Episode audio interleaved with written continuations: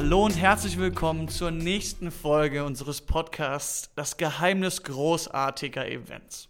Heute hier mit Markus Leibacher. Hallo Markus. Hallo Heinrich. Und mir Heinrich. Markus, wir haben ja heute ein ziemlich interessantes Thema bei uns und zwar das Thema virtuelle Events.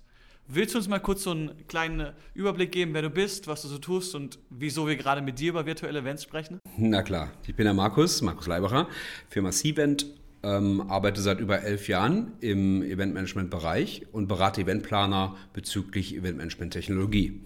Und das Thema virtuelle Events ist natürlich jetzt ganz heiß, weil viele Eventplaner jetzt ausweichen müssen, andere Ideen haben müssen, wenn es um die Meetings in den nächsten Wochen, Monaten geht. Einige verschieben deren Meetings in die zweite Jahreshälfte, aber bei vielen anderen Eventformaten wäre es auch möglich, einen virtuellen Event abzuhalten. Und das ist halt das Thema von heute. Was ist ein virtuelles Event? Was möchte ich mir darunter vorstellen? Und was benötige ich, um das Ganze umzusetzen? Ich finde es unglaublich interessant, vor allem weil du sagst, elf Jahre Erfahrung, das ist ja so viel. Dann sieht man ja auch so viel, oder? Ja, auf jeden Fall. ja. Viele Anforderungen. Viele, viele Anforderungen. Ich meine, es ist ja ein sehr veränderndes Umfeld gerade und so viel passiert. Wann lohnt sich das eigentlich so, auf ein virtuelle Events umzusteigen und wann lohnt es sich auch jetzt abzusagen in der jetzigen Zeit? Kannst du uns einen Überblick geben? Na klar. Also als Eventplaner muss ich mir die Frage stellen, ist es überhaupt möglich, diesen Event virtuell umzulegen? Das heißt, ist der Event sehr networking-lastig? ist es wichtig, dass meine Leute sich treffen, sich unterhalten, Termine vereinbaren. Dann ist ein virtuelles Umfeld eher ungeeignet. Wenn es allerdings eine Fortbildung ist, wo ich Dinge lernen kann, dann ist ein virtueller Event durchaus eine Alternative, die man sich vorstellen kann. Wichtig dabei zu wissen ist, ähm, habe ich überhaupt die technischen Möglichkeiten? Natürlich brauche ich ein Einladungstool, um meine Teilnehmer einzuladen, denen den Link zu geben, zu verwalten. Aber ich brauche natürlich auch das virtuelle Meetings-Tool selber. Und da gibt es ja viele Anbieter im Markt. Und da muss man natürlich die Zeit haben, diesem Buffer ähm, ein neues Tool zu evaluieren, falls man noch keins hat. Und das natürlich zu erlernen. Ich finde das interessant, weil du auch sagst, dass es ja auch gewisse Zeit braucht, sich anzuschauen, was gibt es auf dem Markt, was ist da los, was mache ich jetzt. Es sind ja so viele Möglichkeiten. Was würdest du so empfehlen? Kann man auch in letzter Minute noch so auf ein virtuelles Event umsteigen?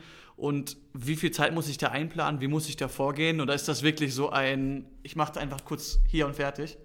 Um ein Live-Event virtuell umzusetzen, ähm, brauche ich nicht viel Vorbereitung. Sofern ich natürlich schon virtuelle Tools im Einsatz habe. Ähm, das sind zum Beispiel Tools wie Zoom, WebEx, GoToWebinar das sind alles Meetings, die viele Firmen und Verbände schon intern nutzen und die auch für diese virtuellen Meetings genutzt werden können. Das heißt, der Umstieg geht in kurzer Zeit. Ich muss ja nur meine Teilnehmer darüber informieren, dass wir uns jetzt nicht mehr an einem bestimmten Ort treffen, sondern ich gebe meinen Teilnehmern einen Link und vielleicht ein Passwort für das virtuelle Meeting. Und dann kann es schon losgehen. Wow, das hört sich ja eigentlich ganz simpel an, so jetzt auf den, auf den ersten Schlag welche Möglichkeiten habe ich denn, so ein Event virtuell aufzuziehen? Ich meine, wo sind meiner Kreativität Grenzen gesetzt und wo habe ich keine Grenzen? Wo kann ich einfach weitermachen? Das ist ultra interessant. Also bei den verschiedenen Eventarten gibt es die Möglichkeit, erst zum ersten ein äh, Webseminar durchzuführen. Das sind so Webinare zwischen 45 bis 80 Minuten. Da können natürlich Teilnehmer aus der ganzen Welt zuhören, teilnehmen ähm, man kann das Ganze auch als Video anbieten, sodass die Leute nicht wirklich um eine bestimmte Uhrzeit sich einloggen müssen, um jemanden live zuzuhören, sondern ein On-Demand-Video. Das heißt, die Leute klicken zu einer bestimmten Zeit und einem bestimmten Tag auf einen Link, hören sich dann das Video an. Also ich kann mir das eigentlich so vorstellen, so wie Netflix und YouTube, einfach, einfach on-demand. Ganz sich genau. cool an. Ja, dann gibt es die virtuellen Konferenzen. Ähm, die sind so ähnlich, haben aber ein komplexeres Programm, wo ich verschiedene Sessions habe, Breakouts, wo ich dann natürlich auch mit meinen Teilnehmern mehr kommunizieren muss, dass sie sich in verschiedenen Räumen treffen müssen zu bestimmten Zeiten. Und das wäre natürlich besser, wenn man das in Echtzeit hinbekommt und nicht mehr über Video, weil auch viel mehr der Austausch im Vordergrund steht. Zum Dritten haben wir die internen Hybridveranstaltungen.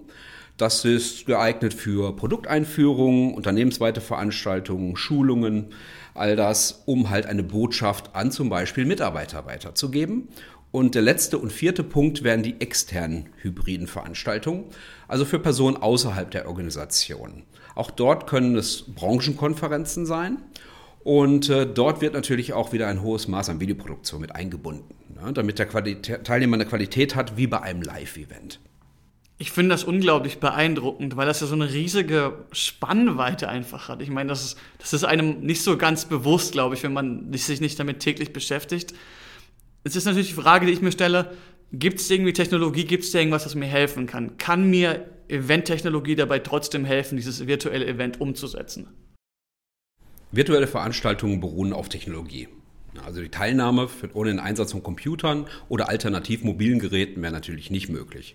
Aber es gibt natürlich mehr als nur diese Videokonferenz-Tools, sondern die komplette Event-Technologie-Plattform kann bei der Vermarktung, Durchführung und der Verwaltung und Auswertung natürlich helfen. Zum einen ist es natürlich wichtig, dass man eine Event-Webseite hat.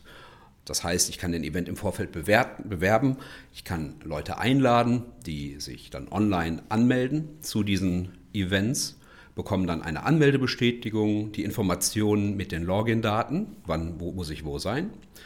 Und ähm, dann habe ich die Möglichkeit der E-Mail-Vermarktung natürlich. Ich kann weitere E-Mail-Kampagnen starten, schon im Vorfeld. Ich weiß genau, wer hat denn überhaupt meine E-Mail bekommen, wer hat die geöffnet, für wen ist das Thema interessant und wen nicht.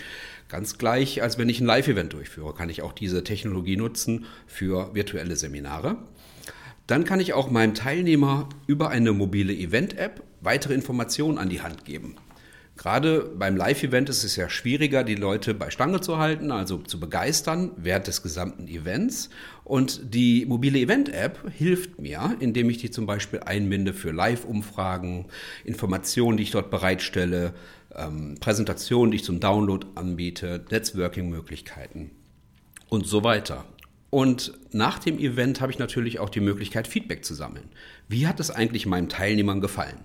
War es in Ordnung, dass wir diesen Event jetzt virtuell durchgeführt haben? Gab es irgendwelche Hindernisse? Was ist die Empfehlung fürs nächste Mal?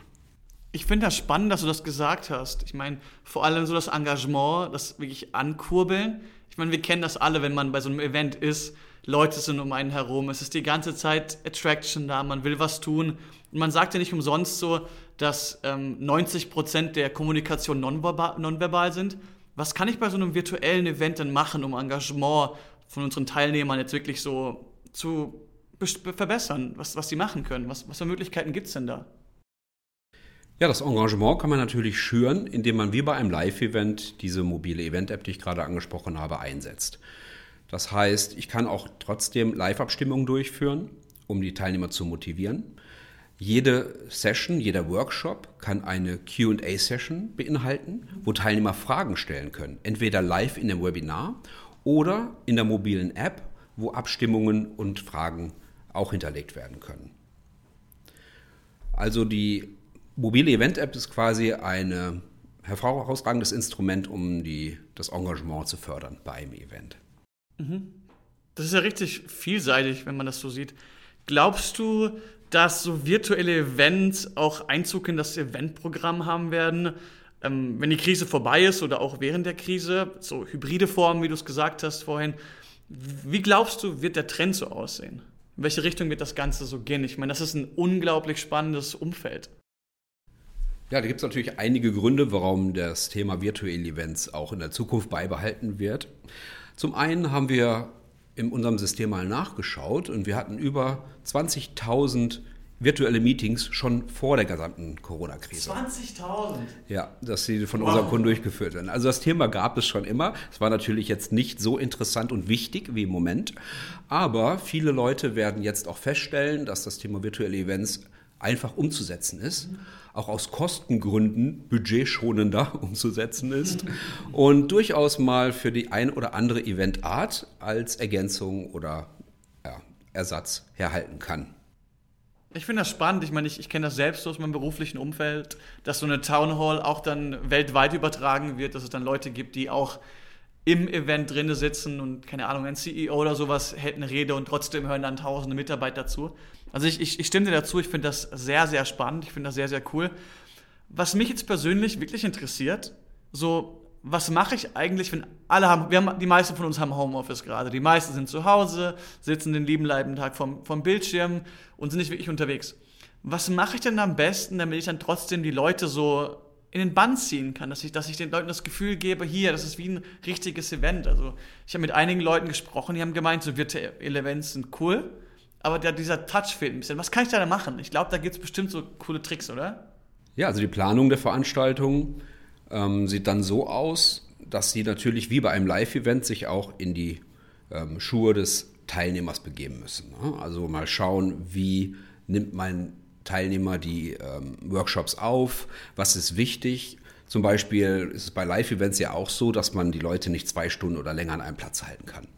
Und das Gleiche gilt dann natürlich auch für virtuelle Veranstaltungen. Ne? Das heißt, bei der Planung müssen Pausen eingerechnet werden. Es muss darauf geachtet werden, dass ich auch vielleicht Videoelemente habe, die nicht live mit eingebunden werden müssen. Aber trotzdem kann ich eine Komponente einer QA-Session am Ende eines ähm, Videobeitrags stellen. Ähm, was ist passiert zum Beispiel, wenn Sie Verbindungsprobleme haben? Die Frage muss ich mir natürlich auch stellen. Stimmt, ne? Wie nachgedacht. Ja, und äh, muss man dann natürlich eine Alternative haben, ne? vielleicht äh, ein Backup-Plan. Wie lange sollen die Sessions dauern? Und ähm, klar, wie binde ich, wie gesagt, die Teilnehmer ein mit Fragen, Beteiligung, Abstimmungen, sodass ich die natürlich weiter begeistere während des gesamten Tages. Klasse. Was glaubst du, Markus, was, was ist für dich das, das Schönste an virtuellen Events, das interessanteste Thema, das Spannendste? Ja, spannend finde ich ja bei den Live-Events natürlich auch, wie bei den virtuellen Events, dass man seine persönliche Note mit einbringen kann.